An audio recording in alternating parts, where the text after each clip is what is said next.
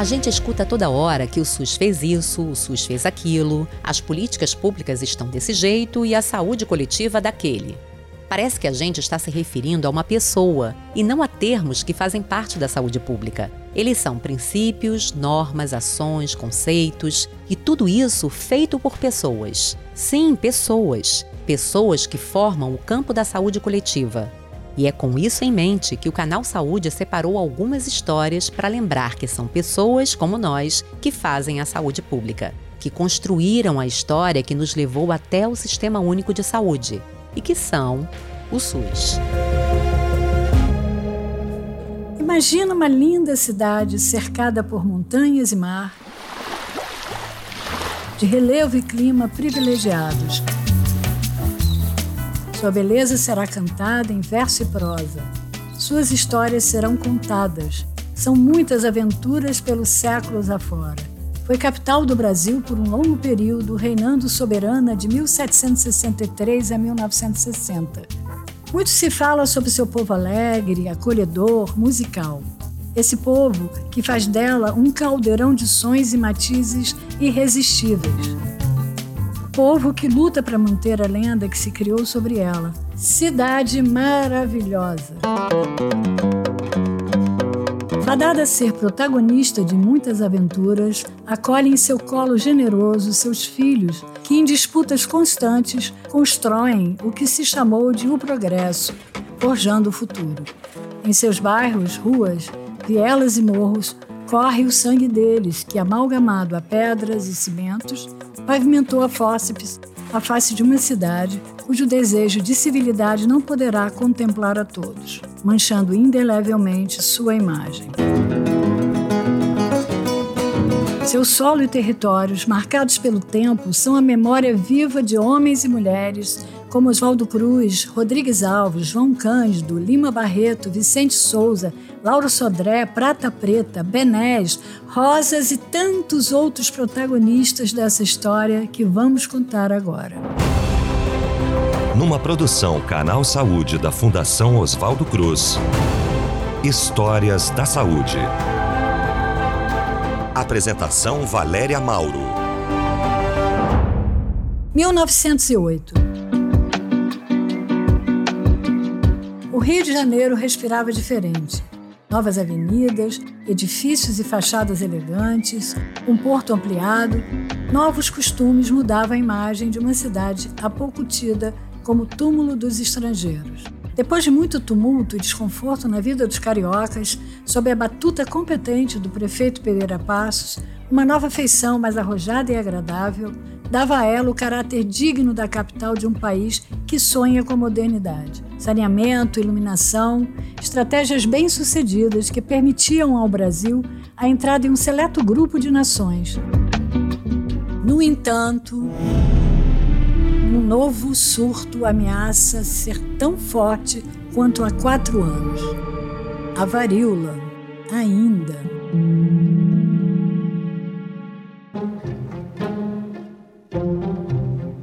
De volta ao país de uma bem-sucedida viagem ao exterior, sendo reconhecido internacionalmente e premiado por seu trabalho de saneamento da cidade do Rio de Janeiro, Oswaldo Cruz alerta as autoridades governamentais sobre o perigo do avanço da doença. A lei da vacina obrigatória ainda não havia sido regulamentada, impedindo, assim, que fosse aplicada, tornando-se o principal obstáculo ao plano traçado para impedir que a cidade se visse tomada pela varíola. O sanitarista pede demissão de seu cargo e o governo não aceita seu pedido, enaltecendo suas qualidades de sábio compatriota, firmando total confiança em suas orientações como diretor-geral de saúde pública. Entrevistado pelo periódico Gazetas de Notícias, Oswaldo Cruz esclarece o porquê de sua decisão.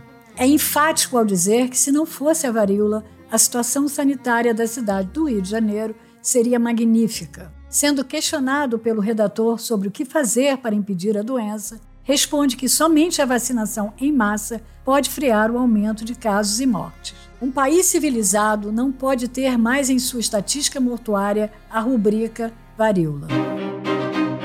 1904, Rio de Janeiro, quatro anos antes. Tem varíola quem quer, afirmava Oswaldo Cruz, constatando que práticas como o isolamento, a desinfecção e a vigilância não seriam suficientes para combater o mal que tomava conta da cidade.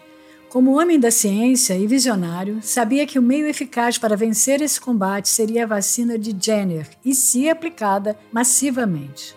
Desenvolvida no século XVIII pelo médico e naturalista inglês Edward Jenner, a vacina contra a varíola já existia no Brasil desde o início do século XIX, período em que Dom João VI criou a Junta da Instituição Vacínica, em 1811. Junho de 1904. O Hospital de Isolamento São Sebastião, primeiro hospital criado no Brasil para isolar pacientes acometidos por moléstias epidêmicas, já somava 1.800 internações causadas pela varíola. Oswaldo Cruz pretendia controlar a doença com a vacinação em massa da população. A vacinação já fazia parte de uma lei em vigor desde 1837, mas nunca havia sido cumprida. Em 29 de junho, o governo enviou ao Senado um anteprojeto de lei que tornava a vacinação e a revacinação contra a varíola obrigatória para todos. O texto do projeto, redigido por Oswaldo Cruz, vazou pela imprensa no jornal A Notícia. Ao ter contato com seu conteúdo, a população se assustou com tamanhas restrições impostas a quem não se vacinasse e o projeto foi apelidado de Código de Torturas. Trecho da notícia publicada no Correio da Manhã por Gil Vidal. Realizaram nossas previsões quanto aos regulamentos dos serviços sanitários a cargo da União. O que, sob seu nome, publicou ontem o Diário Oficial, compreende um verdadeiro código de torturas para a população desta cidade. Uma só preocupação dominou o diretor de higiene, a quem o governo entregou a elaboração do regulamento. Munir-se de todas as armas para constranger, vexar o particular e quebrar todas as resistências às suas investidas e dos seus subordinados contra a liberdade individual e o direito de propriedade. Mesmo gerando intensa agitação social e enfrentando oposição no Senado, liderada por Lauro Sodré, e na Câmara, pelos deputados Barbosa Lima e Alfredo Varela, o projeto recebeu aprovação no Congresso, tornando-se a lei 1261, em 31 de outubro. O apostolado positivista do Brasil e parte da imprensa também eram desfavoráveis ao projeto, proclamando que vacinação obrigatória é sinônimo de civilização obrigatória.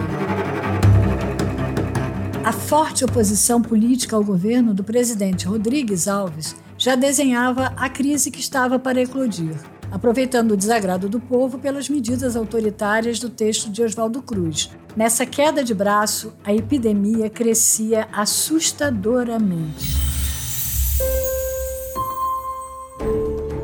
A lei da vacinação acabou sendo um pretexto para a oposição se rebelar contra o governo. O senador Lauro Sodré, líder do Partido Republicano, encorajava o movimento de combate a ela no âmbito popular e militar e reunia as oposições de todos os estados. A população já sofria e se ressentia com o bota abaixo do prefeito Pereira Passos, que tumultuava a vida das pessoas que circulavam pelo centro e obrigava também as de menor renda buscar moradia nos morros e nos subúrbios, áreas mais afastadas da cidade.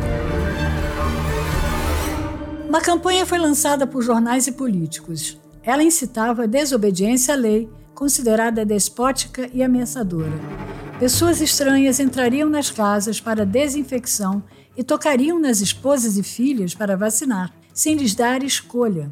E um atestado de vacina seria exigido para conseguir emprego, matricular os filhos nas escolas, casar, entre outras situações comuns. As camadas populares já rejeitavam a vacina, Corria o boato que depois de vacinada a pessoa passaria a ter feição bovina. Isso porque a vacina era um líquido de pústulas de vacas doentes. O Jornal do Comércio do Brasil, do deputado Alfredo Varela, publicava a coluna diária Direito à Resistência. O jornal defendia que a lei era inconstitucional, ilegal e contrária aos princípios da liberdade e da propriedade privada. Uma série de sucessivos acontecimentos em novembro orquestraram o fim desastroso daquele mês.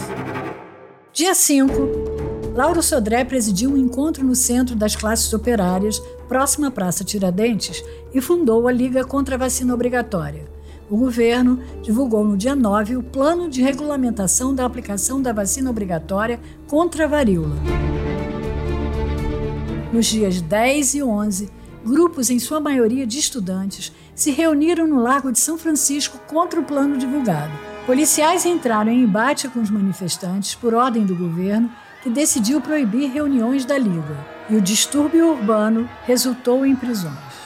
No dia seguinte, a cena se repetiu em manifestações na Praça Tiradentes e nas proximidades. Se estendeu noite adentro do dia 13, em que a população aguardava o resultado de uma reunião que examinaria a lei. O conflito se espalhou e se tornou mais violento com a destruição de mais de 20 bondes da Companhia Carris Urbanos e muitos lampiões da iluminação pública, o que fez a revolta ser conhecida como Quebra-Lampiões. Os conflitos no dia 13 se espalharam para outros bairros, como Botafogo, Laranjeiras, Praça 11, Tijuca, Gamboa, Rio Comprido e Engenho Novo. E continuaram no dia 14, chegando na Cidade Nova, Vila Isabel e Copacabana. A própria residência de Oswaldo Cruz, na Voluntários da Pátria, em Botafogo, sofreu ataques violentos da população revoltada. Foi apedrejada, alvejada e, diante do caos, Oswaldo Cruz e os amigos decidiram mandar as mulheres e crianças para um lugar seguro, aproveitando a escuridão da noite e da iluminação precária destruída pelos revoltosos. Oswaldo Cruz se manteve em casa o quanto pôde à disposição do governo. O bairro da Saúde, considerado refúgio da resistência, montou grandes barricadas, apelidadas de Porto Arthur, em referência à violenta batalha na Guerra Russo-Japonesa no mesmo ano. Nesse cenário, se destacou Horácio José da Silva, o Prata Preta, figura da área que ficou conhecida como uma das maiores lideranças da revolta popular por sua forte atuação. A revolta não foi apenas popular. Em paralelo, aconteceu um movimento militar com o objetivo de derrubar o governo. Quase um mês antes dos conflitos começarem, alguns oficiais e alunos da Escola Militar do Brasil estiveram com o senador Lauro Sodré, que também era militar, para comemorar seu aniversário. A articulação contra o governo começou a ser planejada ali, para estourar no dia 15 de novembro, durante o desfile militar pela proclamação da República. Com a situação caótica na cidade, provocada pelos conflitos entre manifestantes e policiais, o desfile foi cancelado o que levou militares insatisfeitos com o governo a se reunirem no dia 14 de novembro no Clube Militar. Participaram do encontro Lauro Sodré, Barbosa Lima, os generais Silvestre Travassos e Olímpio da Silveira, o Major Gomes de Castro e o capitão Augusto Mendes de Moraes. O general Travassos destituiu o comandante da Escola Militar de Realengo, general Alípio Costa Late, e liderou, na noite do dia 14, a marcha dos alunos em direção ao Palácio do Catete, sede do governo executivo, para depor o presidente da República. O presidente Rodrigues Alves, ao saber da revolta na escola militar, se reuniu com ministros e alguns senadores e acionou exército, marinha, policiais e bombeiros para fortalecer a segurança do palácio. Soldados de sua guarda marcharam sob o comando do general de brigada Francisco Marcelino de Souza Guiar e surpreenderam os revoltosos, liderados pelo general Travassos, na Rua da Passagem, em Botafogo. O intenso tiroteio durou meia hora e resultou na morte de um aluno da escola militar e de um sargento da tropa do governo. Após a troca de tiros, ambos os lados recuaram. O general Travassos ficou gravemente ferido e morreu oito dias depois. E Lauro Sodré, também ferido, conseguiu fugir. Na manhã do dia 15, a escola militar foi ocupada depois de ter sido bombardeada durante a noite por navios de guerra. Os alunos foram expulsos da escola, presos e levados em navios para os portos do sul do país. A tentativa militar fracassou e a revolta popular não durou muito mais. No dia 16 de novembro, o governo decretou o estado de sítio e tropas do Exército e da Marinha tomaram as ruas e o bairro da Saúde, em que se concentravam mais de duas mil pessoas. Mais adiante, o governo revogou a obrigatoriedade da vacinação. o movimento popular perdeu força e se desarticulou. A tentativa de golpe de Estado foi sufocada. A cidade voltou a respirar ares mais tranquilos depois de uma semana de conflitos naquele meado de novembro, que a imprensa da época chamou de a mais terrível das revoltas populares da República. O movimento teve nome: Revolta da Vacina, e teve também seu saldo registrado: 945 prisões, 461 deportações, 110 feridos e 30 mortos. Quase metade dos prisioneiros foi enviada para o Acre e muitos foram submetidos a trabalhos forçados nos seringais. A revogação da vacina não acabou com a exigência de atestado de vacinação para trabalho, viagem, casamento, alistamento militar e matrícula em escolas públicas. Mesmo assim, as pessoas continuaram sem se vacinar e em 1904 a varíola deixou cerca de 3.500 mortos. Aos poucos, a adesão à vacina foi retomada e dois anos depois, em 1906, o número de óbitos caiu para nove. No entanto, novo surto epidêmico da doença voltou a crescer em 1908, levando à morte mais de 6.500 pessoas. O Rio de Janeiro teve essa página escrita em sua história que contribuiu para que o Brasil se tornasse referência internacional em imunização ao longo do século XX. Oswaldo Cruz, considerado vilão no capítulo da revolta da vacina, passou a ser reconhecido como um dos maiores sanitaristas brasileiros. Eu sou Valéria Mauro e você ouviu o episódio Revolta da Vacina. Roteiro: Ana Cristina Figueira e Valéria Mauro. Pesquisa: Branca Murá, Valéria Mauro, Ana Cristina Figueira. Direção de gravação e edição: Marcelo Louro. Arte: Marcelo Viana. Locução: Sérgio Gianotti e Ana Cristina Figueira. Coordenação Canal Saúde Podcasts: Gustavo Aldi. Agradecimento: Casa de Oswaldo Cruz Fiocruz.